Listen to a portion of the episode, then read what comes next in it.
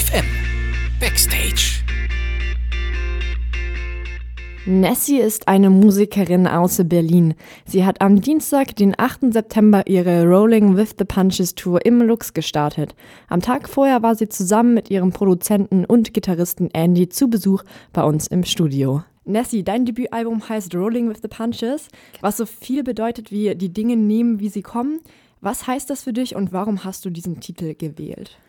Also der Titel Rolling with the Punches bedeutet für mich, dass man, wenn man hinfällt, egal was passiert, man wieder aufsteht, sich die Knie abklopft und weitermacht. Also und das beschreibt so ein bisschen den Weg, den ich gegangen bin. Ich bin bewusst, ähm, habe ich mich gegen ein Major-Label entschieden und habe gesagt, ich versuche das mal alleine zu machen oder mit meinen Freunden zu machen. Und ähm, ja, das egal was du machst. Und natürlich, wenn man ein Album veröffentlicht oder auch da, also letztes Jahr habe ich meine erste EP rausgebracht. Und ähm, wenn man dann so das Feedback bekommt, dann gibt es immer von diesen großen Labels irgendwas auszusetzen. Nenn dich doch mal anders, sing doch mal auf Deutsch, mach dir doch mal die Haare anders. Also solche Sachen muss man sich dann anhören und das war für mich immer so enttäuschend, bis ich dann irgendwann gesagt habe, okay, ich will gar nichts mit euch zu tun haben. Ich mache das jetzt selber und gucke einfach mal, wie weit ich komme. Aber natürlich gibt es immer wieder Rückschläge und es ist anstrengend und es ist ein viel längerer Weg, als wenn man jetzt zu einer Castingshow geht oder sich eben verbiegen lässt von einem Major-Label. Ähm, aber das ist es auch genauso wert. Also das steht für mich ja, das ist so ein bisschen mein Lebensmotto, also dass man einfach weitermacht und sich nicht unterkriegen lässt. Ja. Und du warst ja schon relativ früh sicher, schon im Alter von fünf Jahren, dass du entweder Musikerin oder Model werden willst. Warum hast du dich für das eine und gegen das andere entschieden? Äh, mit Modeln wird das nichts. Ich bin leider zu klein und zu dick dafür. Deswegen musste ich dann singen. Aber das hat sich dann aber auch erst total, also ich weiß, so, das war total unbewusst, weil ich damals gar nicht gesungen habe als Kind. Also ich habe echt erst mit so 14 oder 15 angefangen, überhaupt zu singen. Oder zu so bewusst zu äh, realisieren, dass ich Musik gerne mag und das nicht nur so ein Ding nebenbei ist. Ja, Musik spielt offensichtlich eine, eine ziemlich wichtige Rolle in deinem Leben.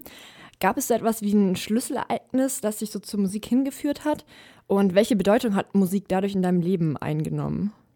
Also ich habe damals äh, für ein Jahr Klavierunterricht genommen, weil ich danach keine Lust mehr hatte, Klavier zu spielen. Ähm, und äh, zu der Zeit hat eine, eine, Freundin von meiner Schwester, die hat Gesangsunterricht genommen. Und das war dann so voll so, okay, cool, die nimmt Gesangsunterricht. Und die hat dann zu mir gesagt, ey, deine Stimme hört sich voll gut an, weil ich dann auf Klavier mal so Sachen nachgespielt habe und mitgesungen habe. Und dann war ich so, oh, okay, vielleicht hört sich das echt nicht so kacke an. Und dann habe ich so ein, in Hamburg so einen Kurs mitgemacht, wo man mit irgendwie zehn anderen Leuten so Coversongs einstudiert und dann am Ende von diesen zwei Monaten oder so man macht, äh, hat man dann ein Konzert vor seiner Familie und seinen Freunden gemacht. Und danach war es für mich klar, dass ich unbedingt Musik machen wollte. Also und ich wollte auch mehr machen als nur Coversongs singen und Ja, und dann habe ich meine erste Band gefunden und da war für mich eigentlich klar, dass es das ist, was ich machen will und habe meine Schule geschmissen und habe gesagt, Mama, Papa, ich werde jetzt Rockstar. Das hat nicht ganz geklappt, aber ähm, ja, das war auf jeden Fall so der erste Schritt in die Richtung. Ja, das ist auch die perfekte Überleitung zur nächsten Frage. Jetzt geht es wieder um dein Album. Das heißt, dass du das Album komplett in Eigenregie fertiggestellt hast. Das heißt, du bist Texterin, Musikerin und Produzentin. Hast du das alles selber beigebracht oder wer hat dich bei der Aufnahme und bei dem Rest unterstützt? Also ich habe natürlich ein klares Bild gehabt, wie die Platte für mich aussehen sollte, aber natürlich, ich zum Beispiel mit Andy, mit meinem Gitarristen, arbeite ich ganz eng zusammen und ähm, der hat das, äh, also war der ausführende Produzent, weil er einfach das technische Know-how hat. Ähm, und äh, auch Paul, mein anderer Gitarrist, hat mitgearbeitet. Also wir haben also am Ende haben wir jeder noch so unseren eigenen, von jedem seinen Einfluss mit einfließen lassen. Ähm, aber sonst, ich habe nie irgendwas gelernt. Ich habe weder Gesangsunterricht gehabt, noch Gitarrenunterricht, noch irgendwas. Also ich habe halt einfach immer gemacht und dann ist irgendwas bei rausgekommen. Und das habe ich dann auf ein Album getan. Also für mich war das schon immer ein, äh, Musik ist für mich schon immer ein Ventil gewesen und ähm, da, das kann ich gar nicht so beschreiben. Man setzt sich dann einfach hin und natürlich gibt es Songs, die sich einfacher schreiben und Songs, die sich nicht so einfach schreiben lassen. Zum Beispiel And I Fall ist interessant. Ähm, den Song wollte ich schon auf meiner ersten EP drauf haben, aber ich habe den Text dreimal umgeschrieben, bis er mir gefallen hat. Und ähm, bis er sich richtig angefühlt hat. Und solche Sachen gibt es eben. Also es gibt auch Songs, die erst im Studio überhaupt entstanden sind, weil man sich eben hingesetzt hat und ich gesagt habe, hey, ich habe hier eine Idee, lass mal drauf jammen oder so. Und ähm, ja, es war zwar sehr selten, weil wir nicht so viel Zeit hatten, aber das kam auch vor. Ja. Trotzdem hört sich das gesamte Album nicht so an wie so eine typische deutsche Independent-Produktion. Distanzierst du dich bewusst von so deutschem Sound, um äh, international bessere Chancen zu haben oder kommt das einfach so? Also ich habe mir noch nie Gedanken darüber gemacht, so will ich klingen oder so will ich sein oder so sollen die Leute mich wahrnehmen. Ich habe schon immer gesagt, deswegen habe ich, also mein Spitzname ist Nessie, deswegen habe ich mich so genannt, weil ich gesagt habe, ich bin auf der Bühne kein anderer Mensch, als ich abseits der Bühne bin. Es gibt kein Mysterium um die Person und genauso ist die Musik einfach, ich mache das, was mir gefällt. Also ich habe natürlich vorher auch mit deutschen Produzenten zusammengearbeitet. Ähm, aber es ist natürlich cool, mal auch, also Andy ist Engländer und das merkt man, also einfach auch die Musik, die man, man, sich dann so austauscht untereinander in seiner Freizeit und so ist halt irgendwie anders und ich, ich mag diesen deutschen Sound auch nicht. Das ist halt auch nicht so mein Geschmack und auch wenn ich Demos zu Hause aufnehme, ich mache ja durchaus so eine sehr DIY, trashige Vorproduktion zu Hause bei mir im Wohnzimmer.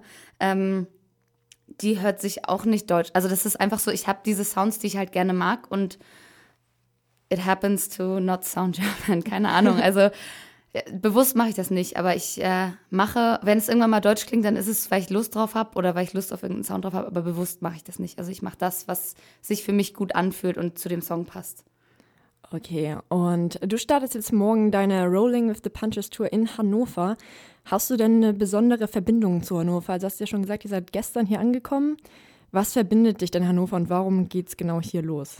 Ähm, erstens, wir haben noch nie alleine, also eine, eine Headliner-Show in Hannover gespielt, aber eine der ersten Shows, die wir mit Band, also ich habe ja früher äh, ganz alleine gespielt, also nur mit meiner Akustikgitarre auf der Bühne. Und eine der ersten Band-Shows, die wir gespielt haben, war tatsächlich im Kapitol mit den Baby Shambles. Und das war eine sehr, äh, äh, eine sehr individuelle Erfahrung, sagen wir es mal so. ja. Sehr schön. Ja, da kommen wir auch schon genau zum nächsten Thema. Du bist jetzt schon öfters allein aufgetreten, jetzt eben wieder mit Band. Was sind für dich die größten Unterschiede und was ist dir lieber insgesamt? Ähm, ich habe unfassbare Angst, auf die Bühne zu gehen. Also ich bin super nervös, bevor ich auf die Bühne gehe. Also jetzt bei so einem Radioding jetzt hier zum Beispiel ist das was anderes, weil ich weiß, worauf ich mich einlasse und ihr habt mich eingeladen und ihr wollt das irgendwie hören. Ne?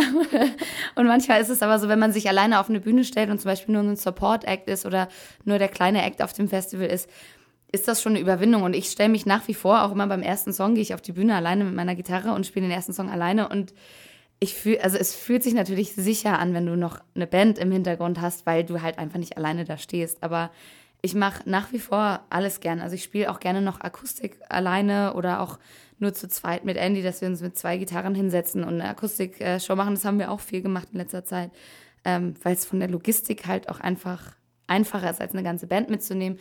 Aber am Ende des Tages mache ich die Musik, die ich mache, um das abzuliefern, was man zum Beispiel auch auf dem Album hören kann. Und äh, das funktioniert mit Band. Und ich fühle mich sehr wohl mit denen und natürlich, es gibt es einem irgendwo eine Sicherheit. Also es gibt jetzt nichts, wo ich sage, okay, das mag ich viel, viel lieber als das andere, aber ja, ist alles aufregend, aber mit Band ist es, fühlt es sich auf jeden Fall äh, besser an, weil dann, wenn das schief läuft, bist du nicht die Einzige, die Schuld hat.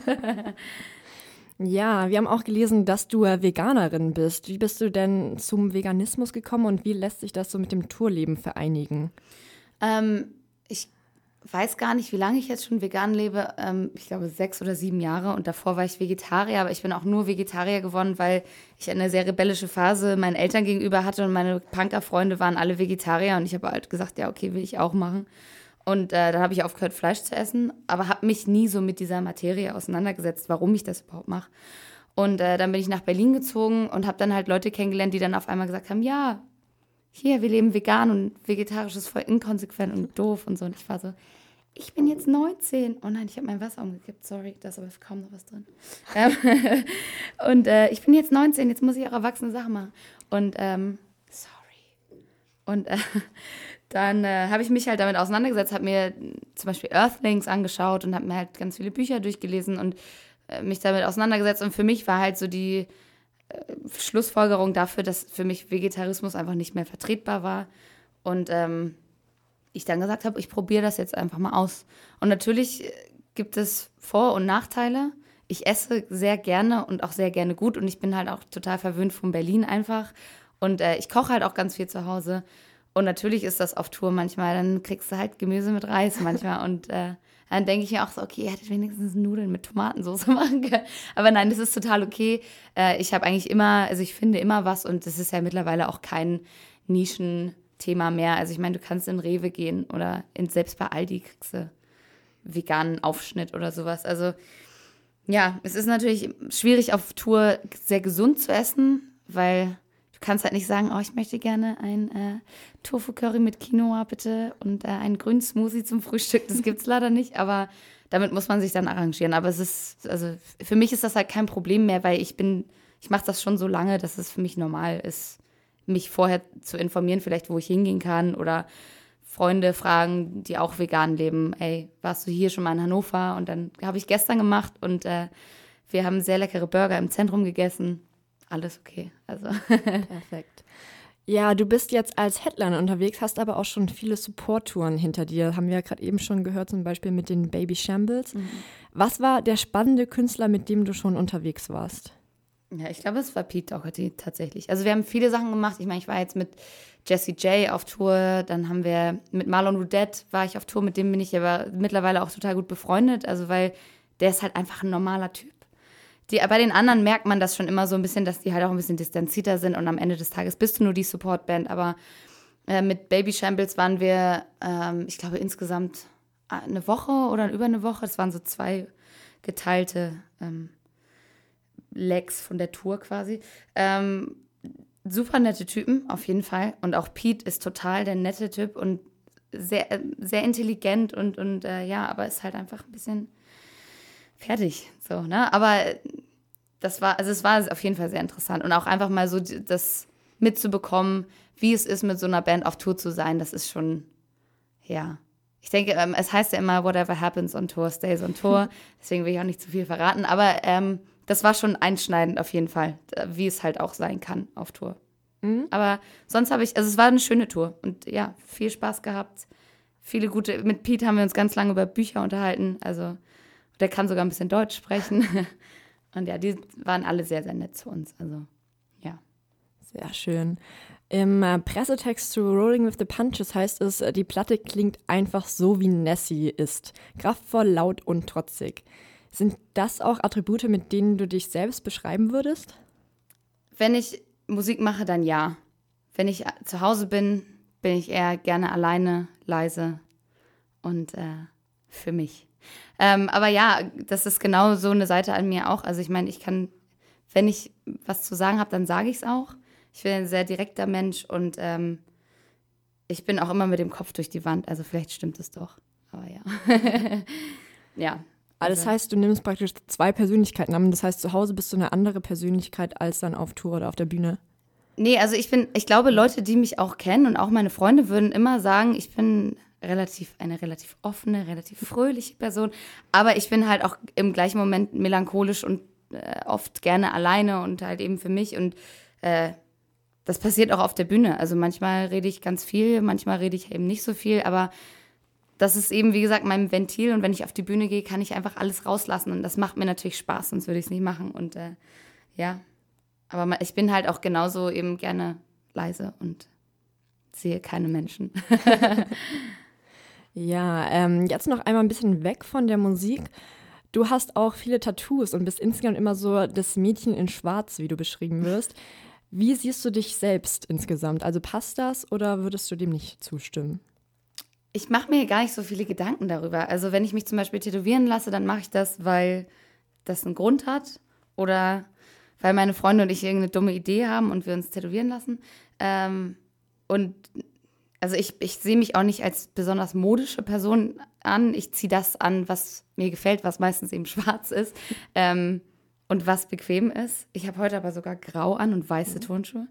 Ähm, ja, also ich, ich sehe mich nicht als modische Figur oder als irgendwas Durchdachtes oder kein, wie ich schon gesagt habe, es gibt kein Mysterium um Nessie. Ich, einfach, ich bin ein ganz normaler Mensch, ich bin der Trottel von nebenan, der einfach Musik macht. Also ja.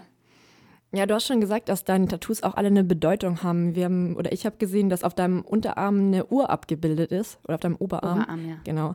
Ähm, und deine erste EP hieß auch 23 Years. Welche Bedeutung misst du denn Zeit zu in deiner Musik auch? dass sie immer schneller vergeht. ich werde auch nicht jünger. Ähm, aber die Uhrzeit zum Beispiel auf dem Tattoo ist, steht auf 17.01 Uhr und das ist Geburtsdatum von meinen Geschwistern. Ähm, die 23 habe ich mehrmals auch tätowiert. Die, äh, es ist meine Glückszeit, die verfolgt mich auch, äh, die verfolgt mich mein ganzes Leben lang.